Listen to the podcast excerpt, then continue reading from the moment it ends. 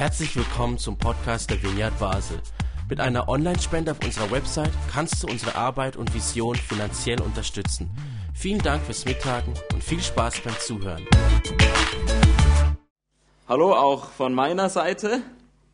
Ich freue mich, dass ich die zweite Runde heute haben darf. Und zwar ein Gespräch und ja, ich weiß selber noch nicht, noch nicht so genau, wo wir landen oder wo wir den Schwerpunkt setzen, wo wir äh, uns vertiefen werden. Darum, ja, würde ich sagen, wir starten so, wie wir an diesen Ruf mit Folgensonntagen immer starten, mit einer Einstiegsfrage und dann sind wir gespannt, wohin es uns führen wird. Beat, ich möchte auch bei dir mit der Frage einsteigen, was bedeutet es für dich, dem Ruf von Jesus zu folgen? Also die Frage habe ich ja schon vorher bekommen und die hat mich irgendwie ein bisschen gestört. Das tönt so fromm, den Ruf von Jesus. Eigentlich habe ich nie einen Ruf gehört. Also sowas, da warte ich jetzt noch 40 Jahre Christsein noch auf diesen Riesenruf, so Jesus kommt und kommt mit Rauschen und dann passiert sowas. Ist nie passiert. ja, vielleicht ein bisschen von meiner Geschichte. Ich bin katholisch aufgewachsen in, in Binningen, musste immer den Gottesdienst besuchen. Also das war eine Pflichtveranstaltung. Und äh, das hat mich irgendwie dazu gebracht, dass ich gesagt habe, ah, dieses fromme Zeug, das ist nichts für mich. Das kamen da so Schlüsselwörter, äh, wie man es da hört, wenn man so einen Gottesdienst mitkriegt. Und ich habe das eigentlich das Ganze gar nie verstanden.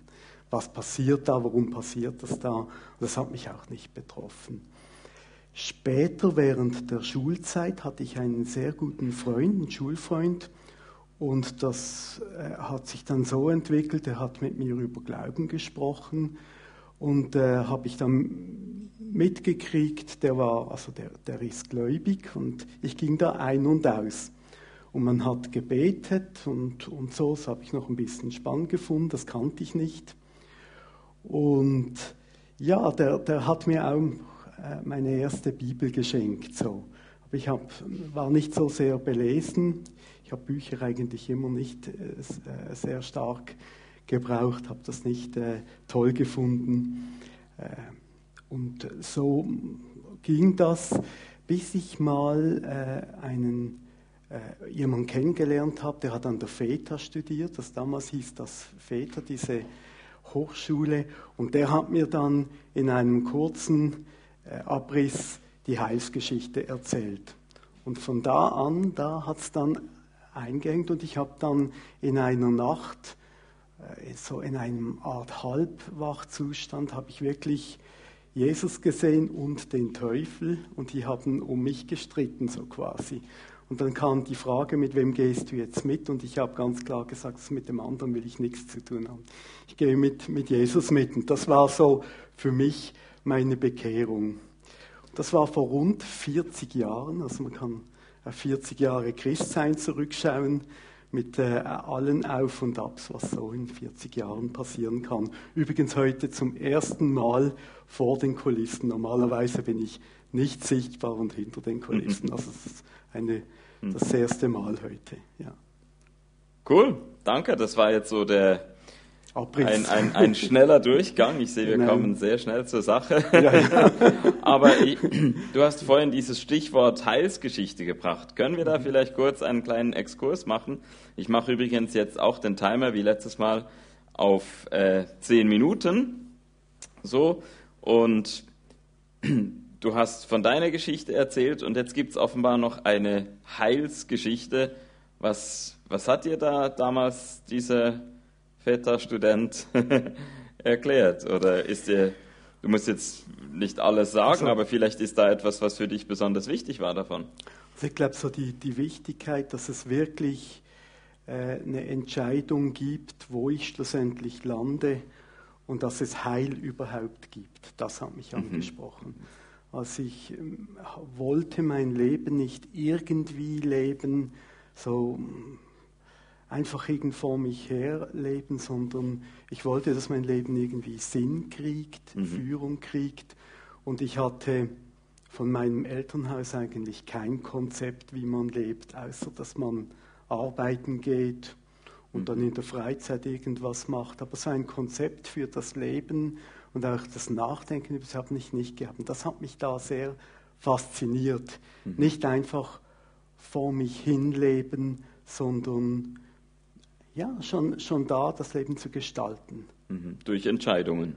Durch Entscheidungen, ja. aber auch, dass ich darüber nachdenke, was ich machen möchte, wo ich sein möchte. Mhm. Ja.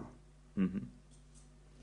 ja, also da steckt ja auch ein bisschen drin, dass wenn man eine Heilsgeschichte oder Geschichte von einer Rettung, wie man auch sagen könnte, ähm, setzt ja ein bisschen voraus, ähm, dass man darauf auch irgendwie ansprechbar ist. Und ich glaube, du hast im, in der Vorbereitung auch gesagt, dass du mal etwas aufgearbeitet hast, auch von deiner eigenen Geschichte. Ist da Gott irgendwie als Retter für dich äh, hineingekommen?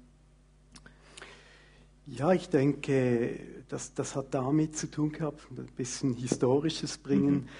Mhm. Äh, wir waren, meine Frau und ich waren in einer Gemeinde, äh, die, das hat sich da beendet und waren am Start von einer neuen Gemeinde und da hat der Pastor so ein bisschen Berufsberatung gemacht mit mir. Also der wollte wissen, hm, wo kann ich den Typen einsetzen? Und da ich jetzt nicht unbedingt der Prediger bin und nicht unbedingt wahnsinnig viel äh, gute Musik machen kann oder Anbetung, da hat so ein bisschen ein Personalproblem gehabt. Was mache ich mit dem? Kann man den, den einsetzen? Und irgendwie muss er einen Geistesblitz gehabt haben oder vielleicht, oder vermutlich hat da Gott auch reingespielt, der hat mir einen Prospekt in die, in die Hand gedrückt. Das war so eine Ausbildung ICL, äh, eine Seelsorgeausbildung und dann, äh, das habe ich gelesen gehabt, ja okay, ich gehe mal dahin und dann hat es mir wirklich da den Ärmel reingezogen. Also das mhm. ging darum, dass man äh, als Ziel war das, dass man Leute beraten kann in seelsorgerischen Tätigkeiten. Und äh, das Tolle an der, der ganzen Sache war wirklich, dass man als allererstes den eigenen Laden aufräumt. Mhm. Also die, die, ich würde sagen, etwa 80 Prozent von dieser Ausbildung ging, ging mal wirklich darum, selber aufzuräumen. War, das, war dir das von Anfang an klar oder hast du so gesagt, ah ja, die anderen, die brauchen Hilfe und so, ich nicht und so und dann plötzlich, ups, oder wie war das? Ja, das habe ich ziemlich schnell verloren. also ich habe ziemlich schnell gespürt, ui, das geht jetzt ans Eingemachte. Und eigentlich, eigentlich äh, so letz oder so, so verrückt schlimm in meinem Leben, wenn ich andere Biografien anschaue, war das nicht. Und mhm. trotzdem, wenn man dann äh, den ich sag mal, die, das Wartungsfenster aufgemacht hat und den Motor reingeschaut hat, dann hat man schon gesehen, aus der Kindheit waren etliche Dinge, ja, die man da anschauen musste. Und, und äh, wo es wirklich wert war, dass man, oder dass ich äh, geschaut habe, ja, sind meine Werte, wo habe ich Verletzungen erlebt, äh, wo habe ich äh, Dinge getan, die, die einfach Vergebung brauchen die ich da nicht mitnehmen mit, äh, will in das ganze Leben? Wo habe ich, also, wo habe ich Hindernisse und auch ein Stückchen, ja, was, was bin ich für ein Typ? Also da hat man auch so eine Typologienlehre gehabt. Mhm. Äh, und, und das hat ein bisschen auch geholfen, eine gewisse Orientierung zu geben. Woraus bestehe ich? Was sind so meine Motivationen? Mhm. Und das hat mir sehr, sehr gut getan. Und auch, äh, ich konnte da auch wirklich sehr, sehr viel aufräumen und sehr, sehr viel profitieren. Ja. Mhm. Cool. Und wie ist es dann weitergegangen? Ja, weiter ging es dann, äh, ich saß da, ähnlich wie hier, und gegenüber war die erste Person, die zu mir in die Seelsorge gekam oder? und innerlich Hilfe, Herr, was soll ich bloß mit dem Menschen tun? Und äh, ja, so lief das an und äh, ich habe dann wirklich ein paar Jahre Leute begleiten dürfen durch verschiedene Lebenssituationen und mich parallel dazu immer wieder weiterbilden. Das, das war mir sehr wertvoll, dass ich äh, ja, auch mit diesen Lebensgeschichten, dass ich da wirklich auch selber dran reife. Und das ist ja nicht nur eine Einbahnsache, sondern das macht, jede Lebensgeschichte macht auch was mit dir. Mhm. Das ist so ein bisschen zirkulär und so. Ich habe dann festgestellt, es waren äh, praktisch durchs Band äh, Männer, die von ihren Frauen oft geschickt wurden. Geh mal, geh mal dahin, da ist was. Aber äh, das, was ich da in der Seelsorge gelernt habe, war oftmals sehr problemorientiert. Also nach den Problemen schauen und, und so. Ich habe dann später gemerkt, ich möchte noch was anderes machen und habe dann eine Coaching-Ausbildung begonnen. Und das war dann eher so zielorientiert und da äh, ist ein bisschen auch Dreif reingekommen. Das hat den Männern oft auch sehr gut gepasst. In eine Richtung arbeiten, weniger Probleme äh, ausheben, weniger tief graben, als dann äh, äh, zielorientiert äh, vorwärts zu gehen und natürlich auch Hindernisse zu beseitigen. Ich habe dann ein paar Jahre, und das mache ich auch heute noch, äh, Coaching gegeben und mit quasi einer Coaching-Beratung mhm. Äh, das gemacht. Ja. Mhm. Genau. ja. Und ist es für dich so, dass du sagst, das ist auch etwas, wo ich könnte mir vorstellen, dass man irgendwie denkt, so nach ein paar Coaching-Sessions oder so, dass man auch merkt, ja, irgendwie ist es immer das Gleiche, so, da kommt jemand, der hat irgendwo einen Knüppel und jetzt will ich den Knoten lösen und so helfen und dann kommt der Nächste bei, und irgendwie so ist es immer wieder so ein bisschen das Gleiche. Also es es gibt, gibt, schon gleiche Dinge. Also oft die Motivation. Also ich habe noch selten jemand erlebt, der gesagt hat, hey Bert, ich komme zu dir, ich möchte mein Leben äh, irgendwie ausbauen, verbessern, optimieren. Ich möchte, ja, es, es ist schon eher so, dass die Leute kommen und irgendeine Problemsituation ist, äh, irgendwelche Entscheidungen vor Entscheidungen stehen oder irgendeine Riesenaufgabe zu bewältigen haben. Das ist so oft äh, die Motivation, da mal zu mhm. kommen.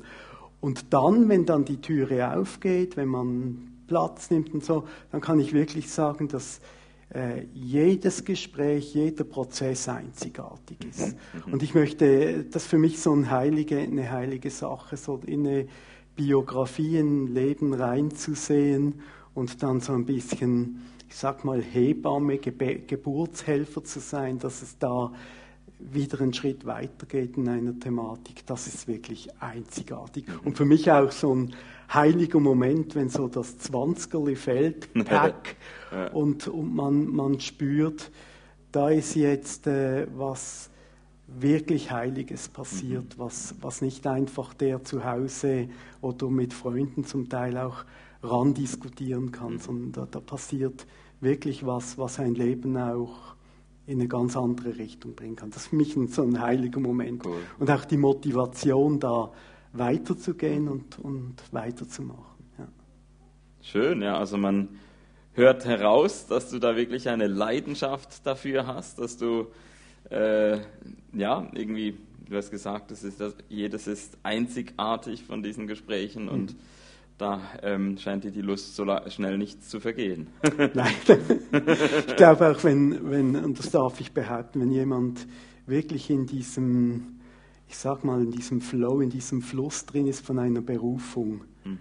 dann äh, ist das äh, auch mit einem, nach einem Gespräch und nach dem, was man gemacht hat, da bekommt man auch Power und Kraft. Mhm. Es ist oft so, dass ich nach einem schwierigen Gespräch eher mehr Kraft habe und eher Power verspüre, als dass ich äh, runtergekrampft oder, oder äh, ja, dass es, äh, soll ich sagen, mühsam ist. Cool.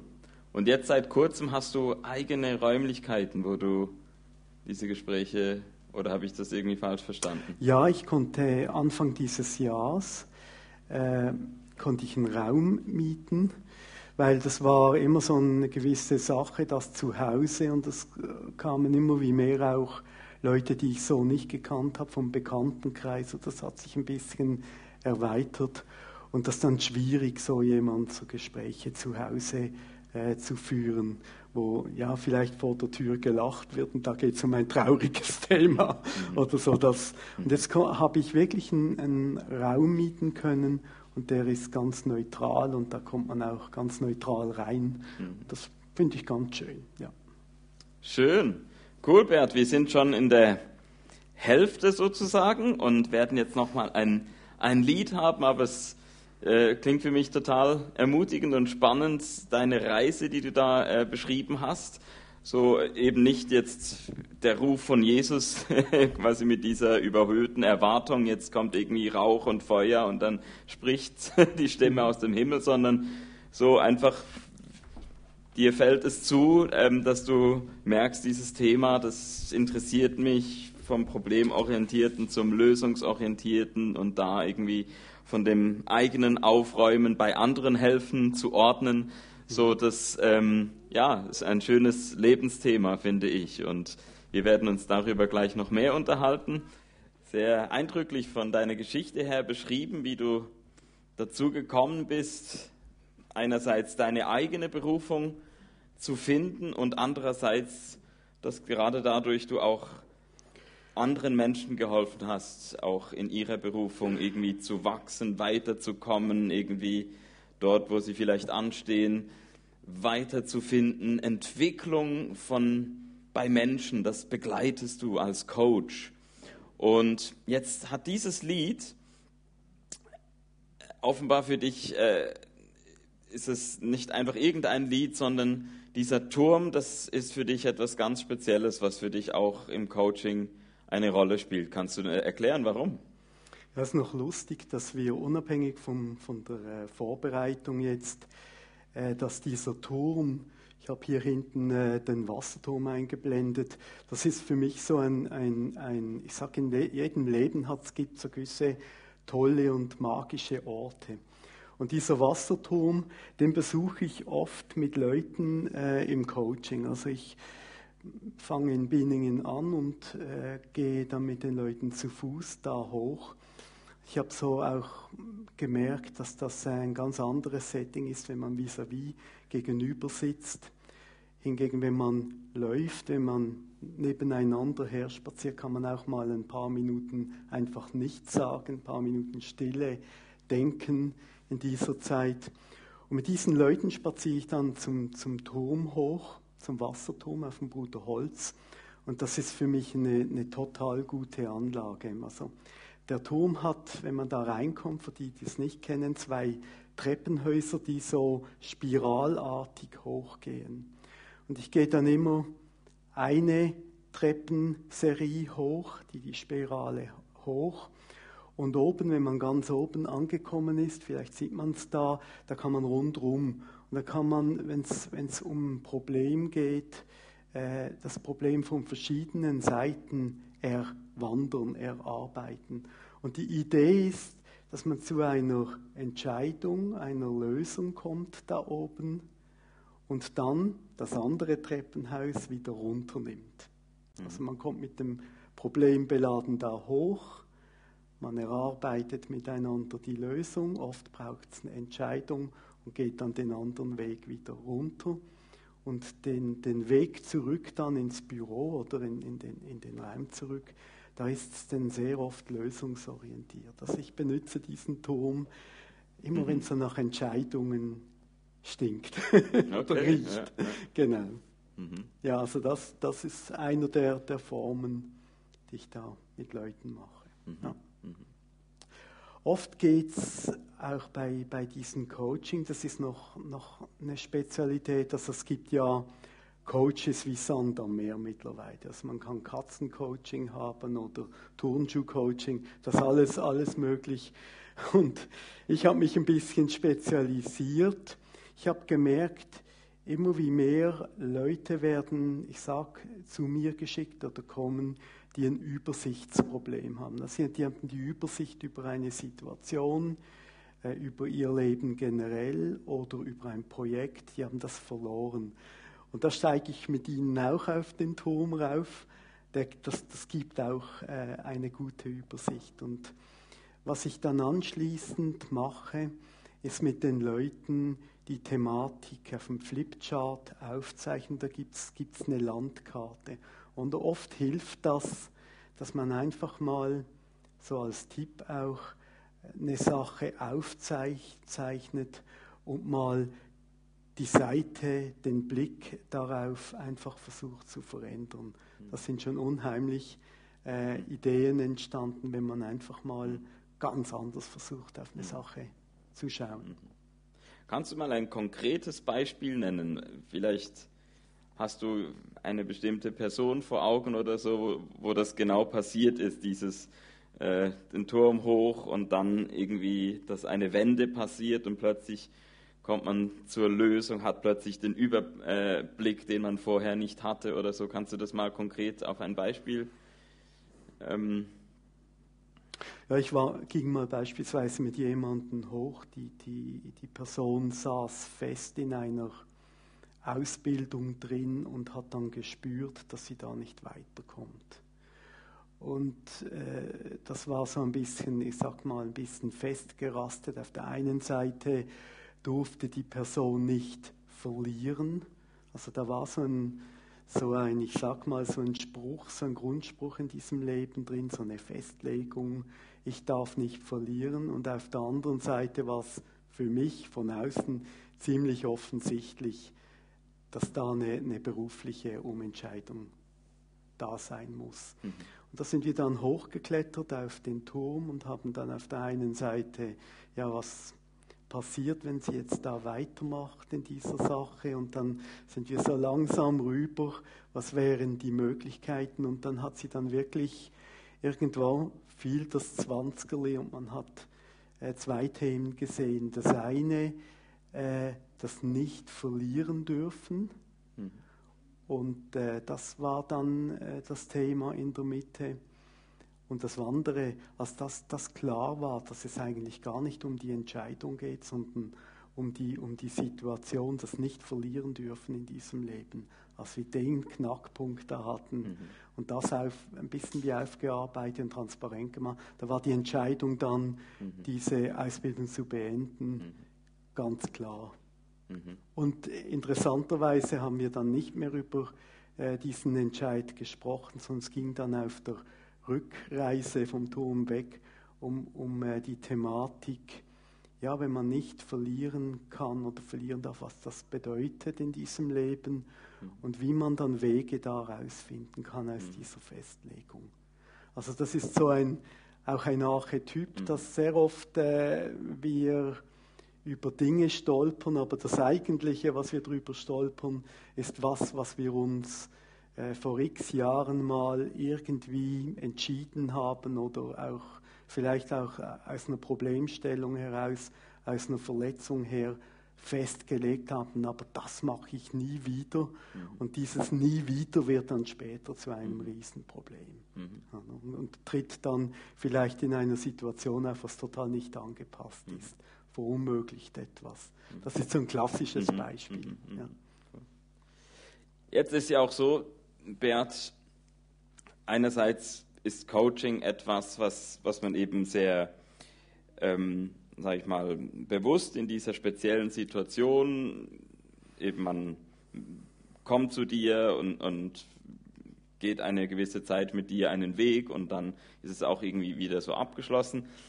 Und gleichzeitig bist du jetzt Teil der Vineyard Basel und du bringst ja deine Begabung hier auch so ein. Zum Beispiel, wenn es mal eine Situation gibt, vielleicht du bist auch im Segnungsteam oder so, da kommt jemand und äh, möchte Gebet und dann ähm, ist es da nochmal eine ganz andere Situation oder sagst du, ja, das ist eigentlich, äh, das fließt da äh, ganz über in das oder wie, wie erlebst du es jetzt auch im Kontext von Gemeinde? Also nicht nur du als Einzelmensch mit einer einzelnen Person, sondern wie erlebst du Gemeinde als ein Ort, wo Menschen sich entwickeln, reifen, wachsen?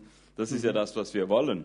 Mhm. Ähm, Kannst das Bild vom Garten bringen? Also ich habe ja, noch wenn ein zweites, das da passt. Du ja, hast noch ein zweites noch Bild. Gut, und jetzt mache, jetzt mache ich den Timer wieder. Aha, okay. Dann äh, genau, machen wir so eine Landung in zehn Minuten. Schön, dass du immer noch ein bisschen Bonus gibst voraus. Ja, ja. genau. Ich habe noch ein zweites Bild mitgebracht, ein Bild von einem schönen Garten. Und das ist noch ein, eigentlich ein zweiter Ort, wo ich äh, sehr viel Kraft ziehe und äh, wo mir sehr viel gibt. Und ich sehe die Gemeinde auch als so, als so einen Garten. Das ist mhm. für mich auch so ein Bild von so einem Garten. Und ich sehe auch Dinge in einem Garten, wo ich denke, hm, da wird's, da, da, wenn man äh, Sorge trägt und investiert, wenn ich Kartoffel setze, dann äh, kann ich nach einer gewissen Zeit Kartoffeln ernten, in der Regel mehr. Und auch in der Gemeinde ist es so, ich glaube, wenn wir investieren in Beziehungen, ineinander, dann können wir ernten. Und das ist, äh, denke ich, auch das, was ich in der Gemeinde sehe und was ich auch den, den Sinn von, von der Gemeinde sehe. Und diese Ernte kann ganz, kann ganz vielfältig sein. Ich für mich äh, bin natürlich immer daran interessiert, dass sich Leute weiterentwickeln. Also so, dass, dass äh, der Garten, also zum ersten Mal, dass, dass Leute überhaupt merken, dass sie eine Innenwelt haben, die bewirtschaftet werden wird, will. Also ich sehe die Innenwelt eines Menschen, sehe ich so als, als einen Garten und der will bestellt sein, der will gepflegt sein, am besten äh, will Unkraut gejätet werden. Und ich, ich sehe das immer so, wenn, wenn, wenn ich eine Person triff, denke ich mir immer, was, was ist dieser Garten? Also wenn ich die Person als einen Garten beschreibe, was kommt mir da in, in, entgegen? Und meine Motivation ist wirklich auch die Leute dazu aufzufordern, geh hin und geh wirklich aktiv in diesen inneren Garten. Wir sind ja konfrontiert, jeder Mensch mit der Außenwelt. Oder? Wir gehen einkaufen, wir äh, äh, gehen arbeiten, kümmern uns um Kinder, um Kollegen und sonst was. Das ist ja eine Aktivität in der äußeren Welt. Mhm. Und ich finde, äh, dass mindestens so viel Einsatz in der inneren Welt sein muss. Mhm. Und was ich natürlich sehe, auch äh, im Coaching und in all diesen Kontakten auch äh, irgendwo, wenn die innere Welt oder der, der innere Garten verkümmert, wenn der nicht gepflegt wird, wenn da Unkraut wächst, dann irgendwann mal drückt das in die äußere Welt raus. Mhm. Also oftmals sieht man auch Probleme oder Dinge, die ein Mensch hat, Verhaltensweisen oder Dinge, die sich in einem Leben immer wiederholen, das einfach, weil in diesem inneren Garten was nicht ausgerissen wurde an Unkraut, was nicht gepflegt wurde, wo ein, ein Unkraut ein riesen, Riesenbaum wurde.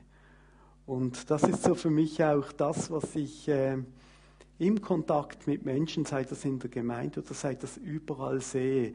Wenn ich in einen Garten reinblicke und denke, ui, äh, da wäre mal Rasenmähen dran, das Gras steht bis an die Decke. Oder wenn ich beispielsweise gerade auch, auch äh, Kontakt habe mit, mit Leuten und merke, uh, da ist eine Beziehung zu einem Vater oder zu einer Mutter nicht gut gelaufen und jetzt ich als Chef bekomme diese Autoritätsprobleme ab. Also da sieht man, da sieht man wirklich die, diese Durchgängigkeit von außen und innen. Und eine von meiner Motivationen ist wirklich, die Leute dazu zu bringen, äh, in diesen inneren Garten reinzugehen und sich äh, mit dem inneren Garten zu konfrontieren. Mhm. Und als gläubiger Mensch hat man da natürlich unglaublich auch die Möglichkeit, Jesus in diesen Garten mhm. reinzulassen mhm. und mit Jesus durch diesen Garten zu marschieren mhm. und zu befragen, was, was als nächstes dran ist, äh, um, um äh, anzu, dass man da pflanzen kann, auch Neues pflanzen mhm. kann oder eben Dinge, Dinge mhm. äh, bereinigen kann. Da beispielsweise auch Vergebung äh, ein Riesenplatz. Irgendwie habe ich das Gefühl, so in den letzten Jahren, das ist nicht mehr so das Thema. Mhm. Aber äh, ja, man, man äh, kreist da um irgendwelche Dinge. Aber wo Schuld ist, mhm. unbereinigte Dinge mhm. sind, auch, auch äh, von, von der Vergangenheit her. Da ist, da ist halt ein Boden da, wo nichts Gutes wachsen kann. Also ich finde immer mal wieder, dass man zurück zu alten Themen kommen kann und auch mal wieder sich fragen kann, hm, gibt es Menschen, die ich, ja, die ich, denen ich jetzt vergeben müsste? Das ist vielleicht auch eine Aufgabe äh, in die Kamera rein, da zu, zu Hause, nach Hause. Hm, ist in meinem Garten eine bittere Pflanze, äh, wo ich immer wieder drüber stolpe und sage, also, diese Person oder diese, dieser Mensch oder diese Situation. Also wenn es solche Pflanzen hat, äh, die haben auch Früchte, aber eben negative Früchte. Und ich denke, dass es wirklich sinnvoll, dass wir als Christen in unseren Garten reingehen und den Garten wirklich da auch, auch äh, kritisch anschauen. Mhm. Ich merke, wir kommen so langsam in Richtung von konkreten Anregungen oder auch ähm, äh, Ermutigungen, die, die du uns da weitergeben willst. Einerseits als einzelne Menschen, wie du es gerade gemacht hast, aber ich habe vorhin auch, als ich die Frage nach Vineyard und so gestellt habe, habe ich da für mich auch so ein bisschen mitgenommen, dass, dass, dass und ich glaube, das versuchen wir, ich hoffe, es gelingt uns auch immer wieder, dass, dass für uns als Vineyard dieser innere Garten ähm, nicht zu kurz kommt. So, dass, also ich denke, wenn wir sagen, wir kultivieren ehrlichen Glauben zum Beispiel, oder wenn wir sagen, dass ähm, für uns diese liebevolle Gemeinschaft ganz wichtig ist, weil wir glauben, dass dadurch Menschen gesund werden und, und wachsen und so, das, äh, sage ich mal, im Gegensatz zu einer Art von Gemeinde, wo man nur den äußeren Menschen irgendwie ähm, antippt und dann vielleicht denkt,